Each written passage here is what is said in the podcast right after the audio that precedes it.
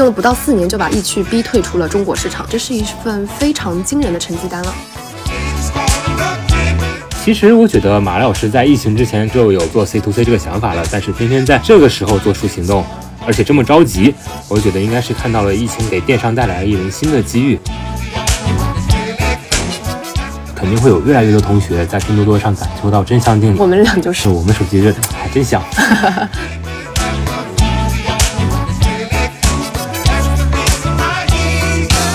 大家好，这里是西乎，我是 Michelle，我是曲哲。作为两个播客爱好者，我们尝试用播客的方式来记录讨论与思考。西乎也将带领我们探索更多可能。嗯，这是我们第一期节目。耶！嗯，在我们决定开始做播客这个时间点，疫情这个话题是无法忽略的。疫情期间，我们注意到拼多多这家公司发展的非常迅速。这家创立于一五年九月的公司，用了不到五年的时间，市值就已经超过了传统电商巨头京东。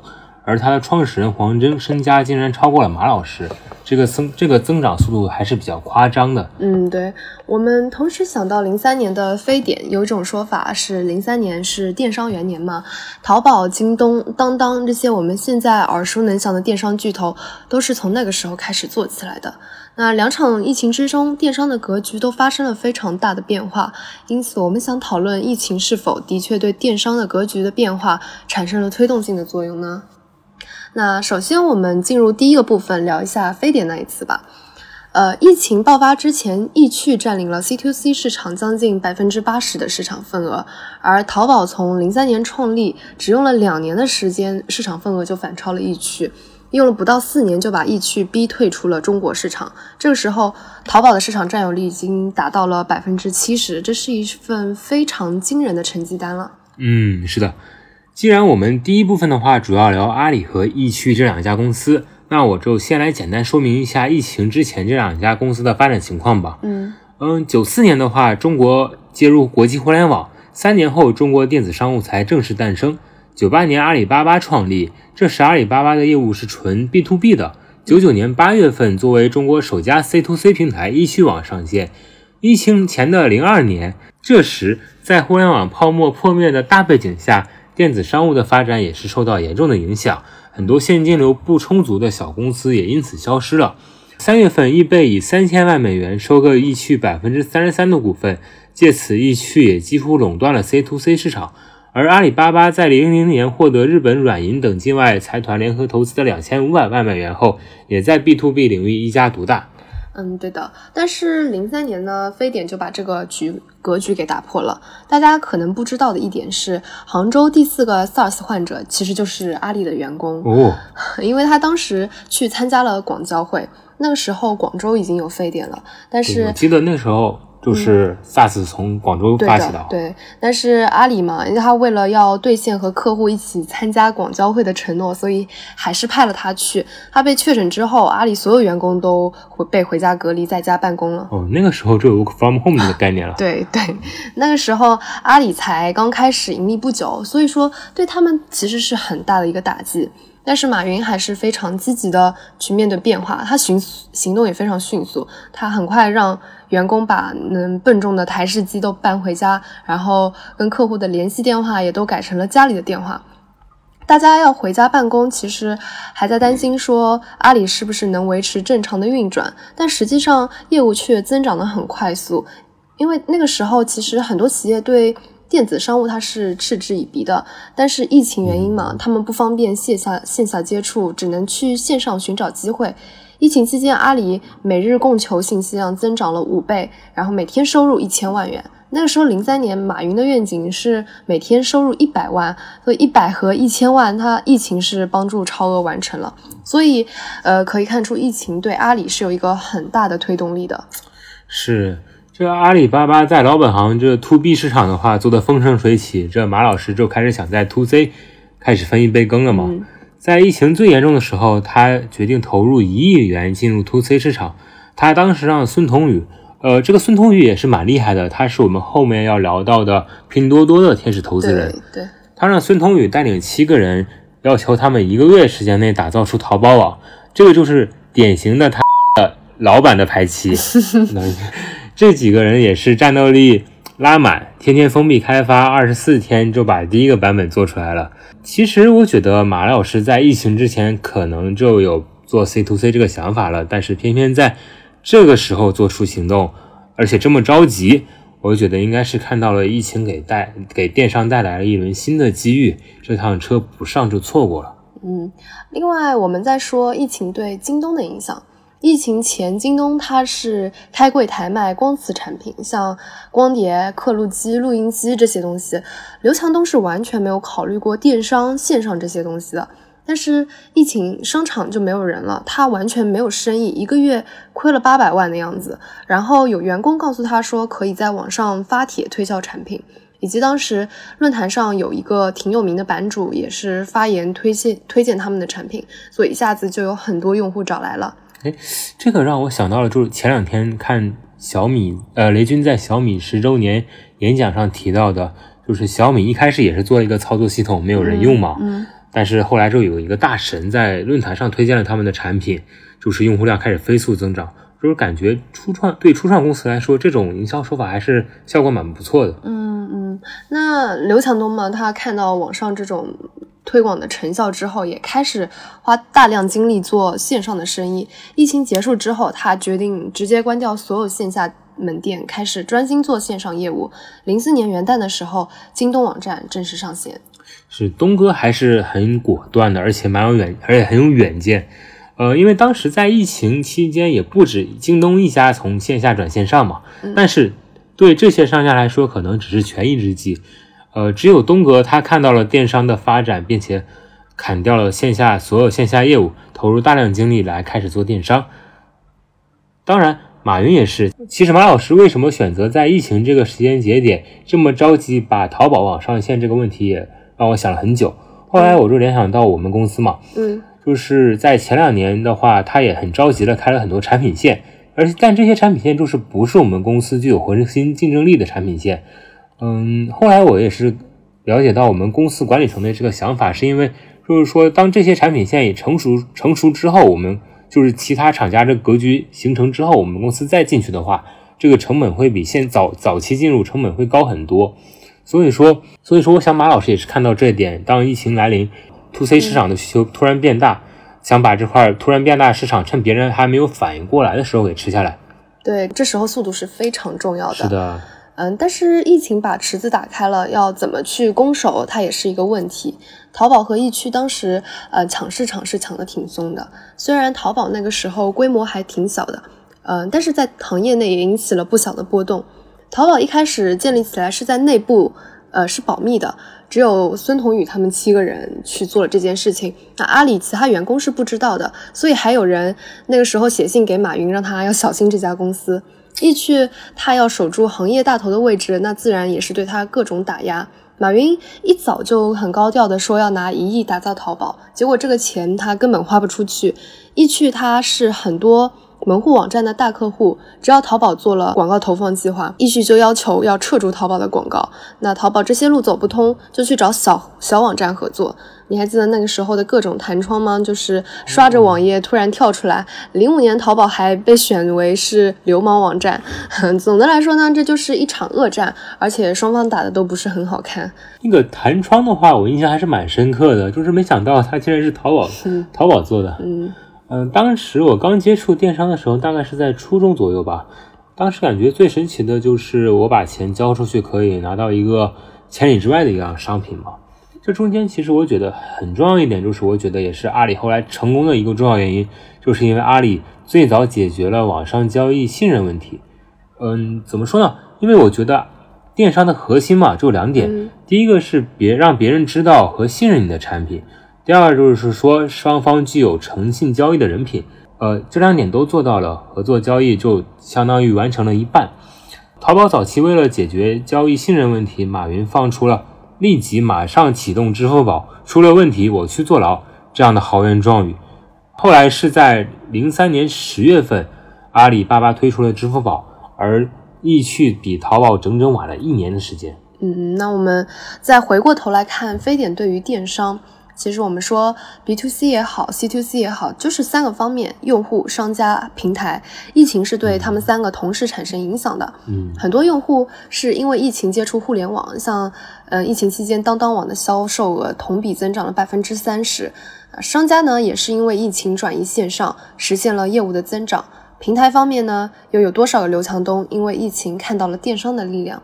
他们呢，就像三个点同时往中心汇合，最终就产生了质的变化。没错，非典之后，中国电商也进入了高速发展期。呃，零四到零九年期间，to C 电商企业增长了三倍。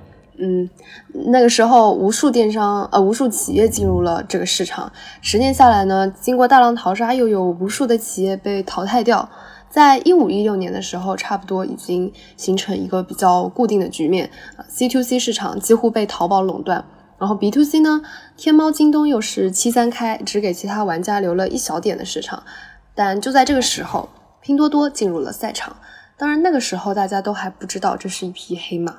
对，就是那个时候的话，就突然有一天，感觉就是微信群里面嘛，很多就是突然帮我砍一刀那个链接，那你知道，嗯。呃，因为就是说，一般我对那东西还是比较呃抵触的嘛。过了很长一段时间，我才打开那个链接，然后大致看了一眼，嗯，就是界面比较乱嘛，然后东西质量感觉也不是很好。其实当时是感觉会像很多其他那种补贴的 APP 一样，很快就会死掉了。嗯，对。但即使是大家都不看好，包括我也是觉得它不会。存活下来，但结果他居然还是出了成绩。他成立不到三年的时候，月销售额就已经超过京东了。其实去年年底的时候，市值也有几次有超过京东。嗯，但这次疫情呢，不一样的是它的市值一路飙升，股价涨幅超过百分之一百六十，超过京东不止，还高出了一百一十六亿美元。黄峥，我那时候买这个拼多多就好了。黄峥本人呢，身价也是超过超过了马云，而现在是中国第二富。那这可以说是一次非常突出的表现，而且又正好卡到了疫情这个时间点，所以我们想讨论一下疫情对它的破局到底有什么影响呢？那还是主要分两个方面，一个是疫情是否对拼多多的模式本身有利好，第二是疫情疫情期间拼多多的行动是否也是在借势超车呢？嗯，阿里、京东、拼多多三家的模式还是有比较明显的区别的。阿里经过这么多年的沉淀，在电商生态上已经非常完善了。我们想到的支付宝、阿里云，还有天猫商城等等。京东的话是用重金打造了物流基础设施，让我们用户有比较好的购物体验。拼多多的话有两个比较鲜明的标签，一个是社交电商，另外一个是下沉市场。社交电商的话，大呃这里简单科普一下，社交电商的话主要有两种，一个是以内容为主，主要代表的话就是小红书和抖音，而另外一种的话就是以分享为主。像拼多多嘛，就是用户通过微信发起和朋友、家人还有其周围人的一起拼团这种模式，间接让用户成为了产品的推销员，打破了以往客户只能被动接收商家所提供的商品和价格，让用户可以主导商品的走向，以更低的价格买到更优质的产品。这种模式对于那些价格对价格变化敏感的人，这里也主要就是说下沉市场有极大的吸引力。呃，对，下沉市场是一块非常大的市场，我国下沉市场就有十亿人口，它相当于三个美国了。嗯，是这么大的市场的话，就是阿里和京东之前肯定也有想过去做。你要是用过早期的淘宝和京东的拍拍商城的话，感觉其实和早期的拼多多差不多。作为消费者在上面消费的时候，总会抱有怀疑的态度，就是我买到的东西到底是不是真的。嗯，然而在一五年爆发的中国工商总局和淘宝的大战。让淘宝和京东不得不暂时放弃了下沉市场。这次大战的起因是中国工商总局发布了一个白皮书，指责淘宝商品监管不力，正品率只有百分之三十五。嗯，淘宝也是很刚，就是他投诉中国工商总局的刘洪亮司长在监管过程中程序失当、情绪执法。呃，最终这场大战由马云和工商总局局长见面握手而握手言和而告终。工商总局撤回了白皮书，说。只是内部的会议记录，而淘宝也开始通过打压中小商家的方式提高产品的正品率，逐渐开始走向天猫化。京东也是逐渐，京东也是为了避免这种情况，逐渐放弃了拍拍商城的业务。总之就是下沉市场这块没有一家独大的电商这种情况，而拼多多就是抓住了这样的机会整合这块市场。至于为什么拼多多可以成功整合这块市场的话，我个人猜测。可能是由于上海这边的话，互联网比较薄弱，面对深圳和杭州的快速发展，上海市政府也想在也想提高在互联网上的话语权，因此也对拼多多给予了一定的法律援助。就毕竟假货这块的，我也觉得还是蛮严重的嘛，蛮也蛮敏感的。当然，这些都是我个人的猜测。嗯，拼多多上市的时候，下沉市场就一下子引起了很多人的关注。这是一片还没有被挖掘，但是潜力非常大的市场。其实我们看快速崛起的拼多多，就能知道这块市场它的增速有多快。那下沉市场它有一个特性，就是闲暇时间相对比较多。疫情期间，他们不能互相的串门，也不能复工，所以会有更多的闲暇时间可以分散到线上，等于说又给下沉市场的增速推了一把力。这对于布局在下沉市场的拼多多是比较有利的。呃，这些。对价格比较敏感的用户，在电商方面，那首选就是拼多多了。另外，因为疫情导致大量的失业和减薪，让很多人都有了危机意识。呃，那个时候网上到处都在说消费降级，包括到现在都是。这中间就有一部分人在消费时就会从淘宝转向更便宜的拼多多。而且，今年我们总理在政府工作报告中也指出了，要支持电商快递进农村，拓展农村消费。嗯，财政预算也会相应的去支持农村物流基础设施的建设，所以说政策上也是利好。对，那如果说下沉市场的利好是拼多多疫情期间相对被动的乘风，那它其实同时也在主动的借势出击。今年四月份，拼多多就宣布认购国美零售发行的两亿美元可转债，这次合作是一个挺大的动作。拼多多。一直被诟病的一个短板就是它的人均消消费额比较低。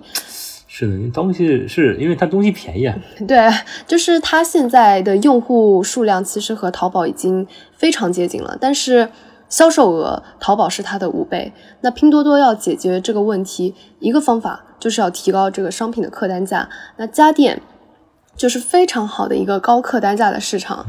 嗯，此外呢，拼多多一直以来也没有自建的物流。国美还能够，呃，给他提供覆盖全覆盖全国的物流支持。那国美方面作为传统家电零售商，它因为疫情也是线下销售，门店的销售都不景气，那它就需要转型，要从拼多多这里获取更多的线上流量，同时也要触及到下沉市场的消费者。所以说，他们两这次的合作就是相互的扬长补短了。这次行动，我觉得。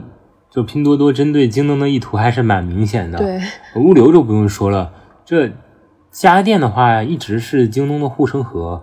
我们平常要想在网上买家电的话，一般都会首先想到京东嘛。嗯，现在的话就是越来越多的越来越多的大品牌在拼多多上也加入了百亿补贴计划。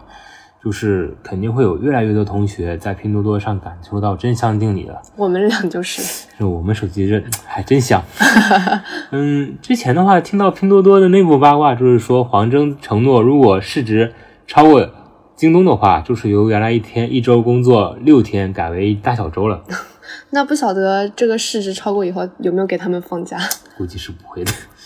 啊，那除了和国美的合作，拼多多还有一个动作就是助农。虽然说助农一直是拼多多它持续在做的事情，但是疫情就让这件事情它更加重要了。因为本来线下农产品它是有一个比较传统的供应链的，但疫情一来，采购商就不来农村取货，农民也没有办法正常的去农贸市场交易，这条供应链就被打断了。这个时候助农的它的价值就体现出来了。对，因为农产品不像日用品，农产品的保质期比较短嘛，如果放一段时间卖不出去，它就会坏掉。对，那像其他平台，呃，他们疫情期间都是砸重金请明星来直播间卖货，但是拼多多是花了更多的精力在助农这一块，他请市长、县长来直播助农，帮助这些滞销的农货打通销售渠道。农业部也是给农户贷款优惠和运费补贴，包括这两年，嗯，农村的快递网络基建，这些不只是在疫情期间，包括对之后的农业转型升级、农产品电商，都是一个更大的机会。嗯，是的，拼多多在下沉市场埋下的种子，这在这次疫情后也有点开花结果的意思了。果然，机会总是留给有准备的人。嗯，所以我觉得，虽然嗯这里确实是有幸运的成分，但他这次包括和国美合作，还有助农方面，可以说是很好的利用疫情的助力，还有自身的优势，做出了及时的反应。嗯，是的，这次播客的话，我们也差不多该结束了。嗯，我们简单总结一下，就是其实可以看出。非典和新冠疫情在方方面面的话都影响到了我们的生活，从整体经济到行业格局调整，再到我们个人生活的习惯，或多或少都有改变。嗯，危机危机，危的出现总是伴随着机遇。在我们看来，淘宝和拼多多就是这两次危机中的佼佼者，他们做出了正确的判断和行动，实现了破局。嗯，好，那我们这一期节目就到此结束。嗯，好的。